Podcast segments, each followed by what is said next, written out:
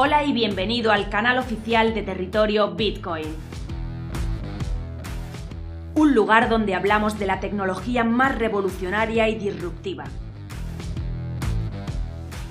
En este programa encontrarás el contenido más relevante del ecosistema del emprendimiento tecnológico en España y Latinoamérica.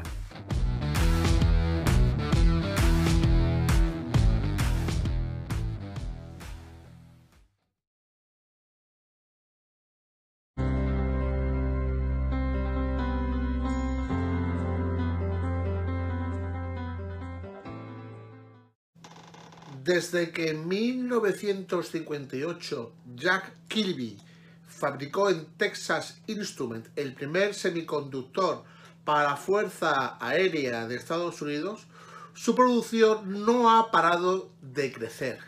Se utilizan en todos los equipos electrónicos modernos, smartphones, ordenadores, reproductores de MP3, equipos médicos, televisores, revolucionando el mundo actual. Sus ventas suelen servir como uno de los termómetros para las predicciones macroeconómicas. Son tan indispensables que equivalen al petróleo de la era digital. Nos referimos a los microprocesadores.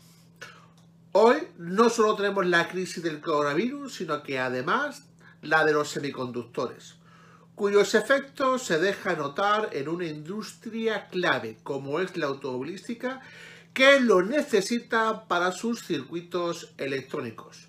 Multinacionales como Ford, Nissan, General Motors, Honda o Volkswagen han visto frenar a su producción en distintos países, paralizando fábricas enteras. El origen de la crisis está también relacionado con el dichoso COVID, ya que cuando los gobiernos empezaron a decretar confinamientos, la mayoría de fabricantes de automóviles principalmente optaron por cancelar los encargos de semiconductores para la automoción, adaptando así sus instalaciones. El problema ha venido a recuperarse la venta de automóviles antes de lo previsto en ciertas zonas del mundo y, reiniciar los pedidos de semiconductores, aunque todavía pues, solo supongan el 10% del total. En la estación actual nadie tiene claro cuándo podrá resolverse este problema. Hay previsiones que creen que hasta bien entrados 2022 no se recuperará el ritmo prepandémico salvo en casos concretos como los circuitos para equipos para el 5G. La crisis de los semiconductores ha golpeado también a Microsoft, Sony, Lenovo, Hewlett Packard o Dell, que están desbordados ante la avalancha de pedidos. Compañías como ST Microelectronics y NXP ya han comunicado hasta un 15% de incremento de precios a sus clientes. La mayoría de los semiconductores se fabrican en Asia. Solo en Corea del Sur y Taiwán concentran el 83% del mercado de microprocesadores y crean 7 de cada 10 chips de memoria. La economía taiwanesa fue la que mejor se comportó en 2020 en Asia, creciendo un 2,8% gracias a su tejido tecnológico y su eficaz lucha anti-COVID, sin fiarse ni más ni menos que de Pekín y de China. El mayor contratiempo ha sido para Europa, como no, y Estados Unidos, que tenían en los años 90 un 38% del mercado y hoy solo el 12% por la dichosa externalización de la producción a Asia. La República Popular China, el, gran, el gran poder asiático, pese a no tener ninguna empresa entre las principales fabricantes de semiconductores, es el primer productor de silicio, material fundamental para la fabricación de los microchips. Los semiconductores son un segundo artículo de importación tras el petróleo. Eh, su enfrentamiento comercial y tecnológico con Estados Unidos se libra también en la llamada guerra de los chips y ha hecho del rápido desarrollo de su industria de semiconductores un pilar de la estrategia Made in China 2025 Misión nada fácil, ya que para hacer chips de última generación se necesita alta tecnología, experiencia y una altísima cualificación de capital humano. Lleva años intentando hacer sus propios chips, en el caso de China, pero por ahora sus resultados son mediocres, pero sabemos todos que esto cambiará. La Unión Europea, la Unión Europea quiere cerrar un acuerdo con una multinacional destacada como Samsung o TSCM para instalar una de sus plantas dentro de sus fronteras. Esto permitiría reducir la dependencia de Taiwán o Corea al tener un proveedor de proximidad y conseguir los conocimientos necesarios para evitar el periodo de aprendizaje que requiere esta industria.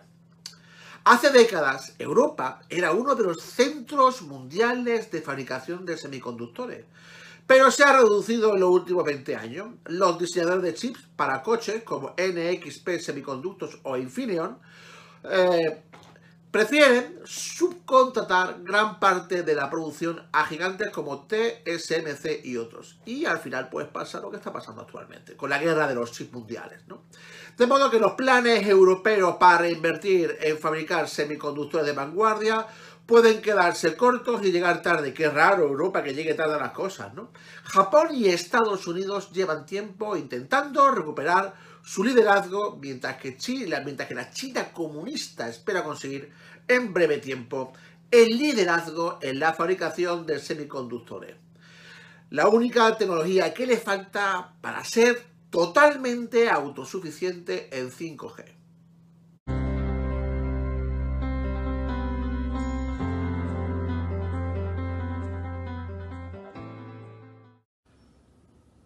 Hoy para Territorio Bitcoin seguimos hablando de pensiones.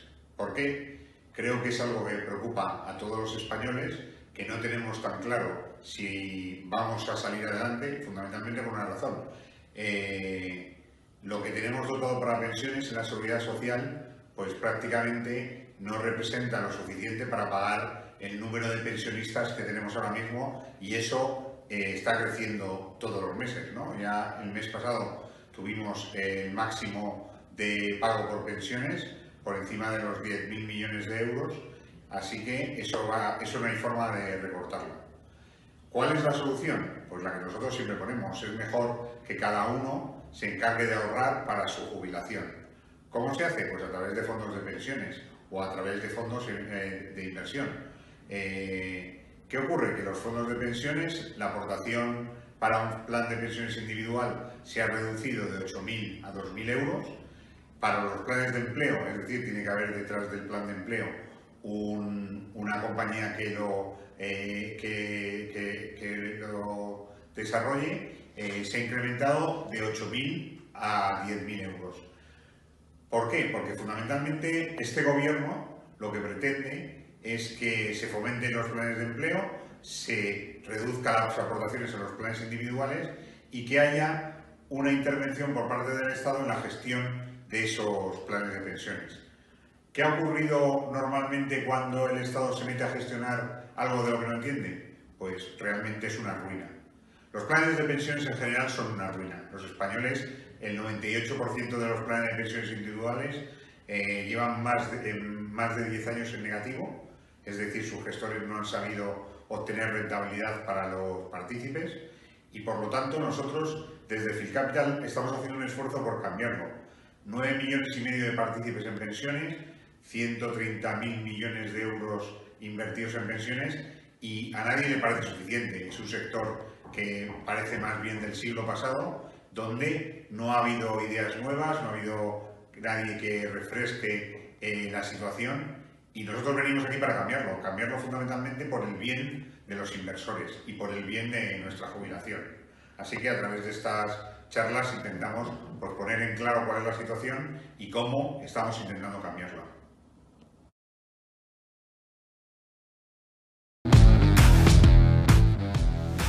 Visítanos en territoriobitcoin.com. Territorio Bitcoin. Información independiente desde 2014.